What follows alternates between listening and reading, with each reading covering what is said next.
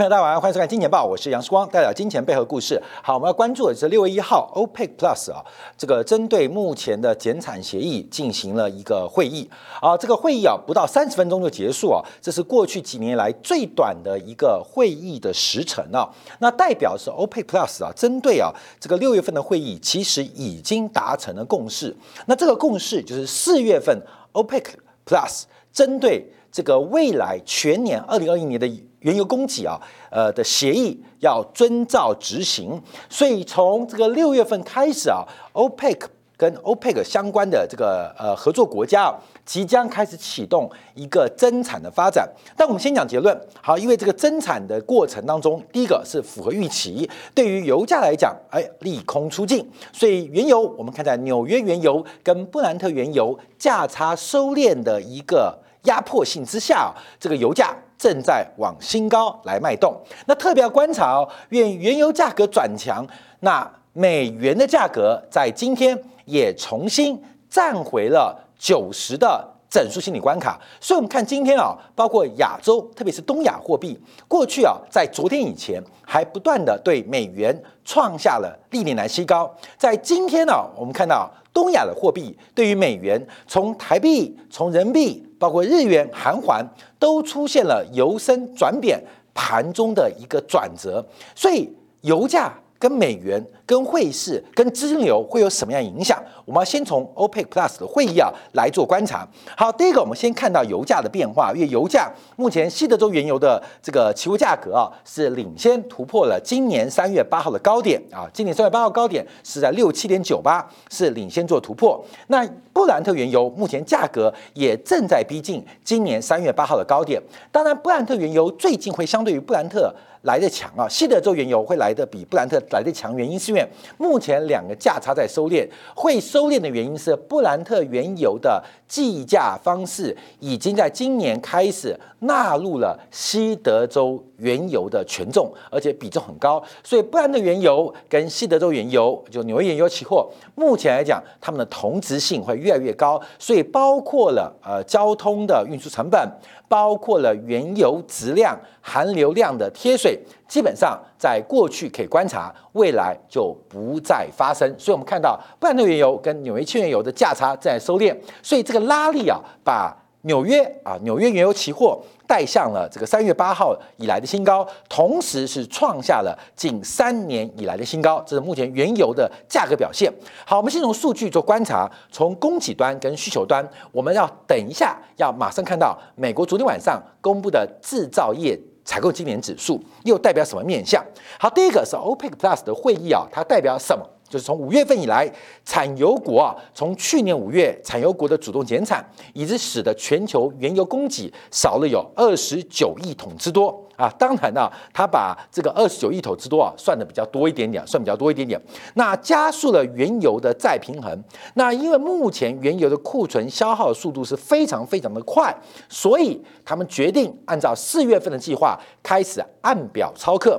那预估第二季啊，第二季啊，目前即将结束第二季，全球的原油的供给量大概是每天九千三百五十一万桶，到第三季会来到九千。六百一十万桶，到第四季，全球原油的供给量会来到九千七百一十万桶。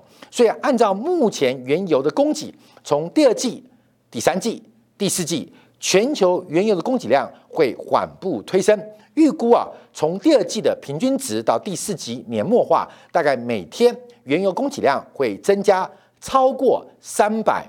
六十万桶啊，超过三百六十万桶，但这个增产的速度啊，似乎对于目前需求的回温，感觉啊是有一点点呃供不应求啊。特别像英国在昨天，这个是近啊几个月来首度出现新冠疫情零死亡率的变化。所以连英国都可能要解除封城的措施啊，所以需求面的回升会不会比供给面的增产来得更快？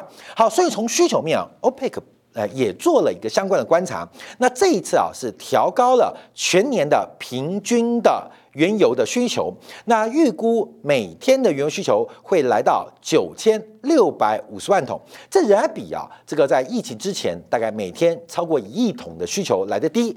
可是，在这个平均值的灌搭中，我们可以看到第四季全球每天的原油需求可能就要恢复正常哦，来到九千九百万桶每天。好，刚刚的数据啊，这个欧佩尔估计啊，第四季的。产出会从第二届九千三百五十万到第三届九千六百万，到第四季的九千七百万。可原油的需求到第四季会来到九千九百万桶，代表 OPEC 的增产仍然在消化库存。这个基本上 OPEC 的供给还有全球的原油供给仍然不能满足需求，会使得供给不断不断来仰赖。库存的消耗，所以从这个数据啊来关注啊，这个 OPEC Plus 啊估计啊，全球的石油库存到七月末将会消耗殆尽，而且从九月份，九月份这个库存啊，这个过剩的库存在七月份也会用完，从九月份之后，全球原油库存会快速下滑。到十一月份来到顶峰，每天全球原油的库存会下滑两百六十万桶，两百六十万桶。所以目前观察啊，从 OPEC 昨天公布的数据关注啊，全球原油库存消耗的速度会比预期来得快，增产是按照原来的表定。来进行超客，可是需求的回温似乎比原先的估计还乐观。那欧佩的看法是，就是快速的消化全球的库存。原来新冠疫情过剩库存在七月份就会用完，那剩下的就是长期库存，要准备把原油的这个库存的均值压到。平均值以下啊，这目前 OPEC 的一个计划。好，除了 OPEC 之外啊，包括了像美国能源署啊，这个国际的能源报告都有来做估计啊。那不管是 IEA 还是 EIA 还是 OPEC，都估计到这个全年的这个供需关系当中是出现不足的。IEA 报告啊，在二零二一年全年的平均需求是九千六百四十万桶，但供给只有每天九千六百万桶，等于每天。每天，二零二一年全年平均每天是消化了四十万桶的库存。那四十万桶库存呢？你再乘以三百六十五天，哇，就是这个供不应求，有超过呃一桶以上的一个变化。那 EIA 的估计啊，是全球需求是九千七百七十万桶，那供给是九千六百七十万桶，所以按照 EIA 的估计，全球每天是不足一百万桶的供给。那 OPEC 是九千六百五十五万桶的需求，九千五百七十万桶的供给，所以全球每天是不足八十万桶。所以目前观察啊，这个库存消化的速度会被进一步的加。加快而推升油价的发展。好，那至少观察，按照标普全球普世能源资讯的关注，在二零二零年石油需求的下滑之后，在二零二一年复苏。那目前比较特别关注的是柴油的需求会领先来恢复到疫情前的水平，那汽油也会在之后。逐步的回升到疫情前的表现，只有航空用油仍然是远远不足疫情前的需求跟变化。所以目前啊，从全球观察，这个能源的消耗随着社交隔离逐步的解禁，似乎在西方国家、跟工业化国家、跟少数的新兴大国啊，基本上目前需求正在回升。好，当我们看到油价能不能真的反弹啊，取决几个变数。第一个。是美国页油跟页气的回升速度，这个美国页油页气能不能重新回到市场？这个重新钻井平台开采的速度能不能转折啊？那一反呢？疫情呃这个呃带来的一个毁灭性打击之后的变化，但目前呢，按照美国使用钻井台新增的速度仍然相对还比较缓慢，所以美国的。油气供给也是一个观察。好，另外是 OPEC 啊，关注的是伊朗的核协议，因为伊朗到底能够提供多少的原油给市场，这是很大的变数。因为大家估计啊，呃，在核协议达成之后，伊朗可以很快的增产到三百万桶到四百万桶的水准。可是伊朗的能源部长啊提到了，伊朗能够在未来极短期的时间把原油的产出拉高到。每天的六百五十万桶，那目前伊朗原油的产出已经结束在川普对于伊朗呃撤销核协议的一个制裁的过程啊，今年。啊，从去年年底以来啊，伊朗的原油产出就不断在反弹，而伊朗在国际之间的库存啊，包括了海上的浮油浮仓啊，这个基本上可能接近一桶。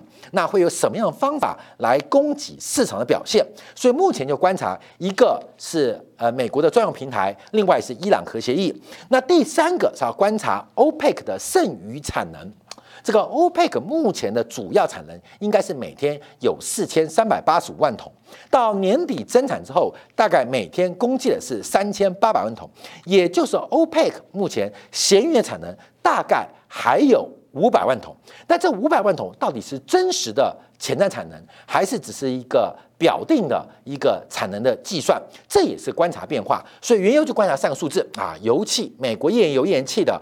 钻井台的数量，另外伊朗核协议的进度，还有这个欧佩克剩余产能的使用跟变化。好，但油价是创高了啊，油价创高。那最特别的，油价会不会是最后一棒？油价会不会是最后一棒？各位回想两千零八年啊，次贷海啸破灭之前，谁在涨？两千零八年。全球的股市在第三季末、第四季初出现崩跌。全球股市的高点是在两千零七年的十月，十一月见到峰值啊！记得哦，全球的股市在两千零七年见到峰值。全球的房地产是在两千零六年底见到峰值，在两千零八年最后引发次贷海啸爆发的是什么？还记得原油在两千零八年的第三季曾经来到历史最高的每桶一百四十七块美金，所以原油很特别。原油会不会是最后一棒？油价会不会是整个行情，也就是敲醒 Q 一警钟的一个重大商品？这是我们要做观察，因为我们先从这个数据做掌握。昨天呢，啊，昨天晚上美国国债的这个利率水准水平，等一下我们做拆解。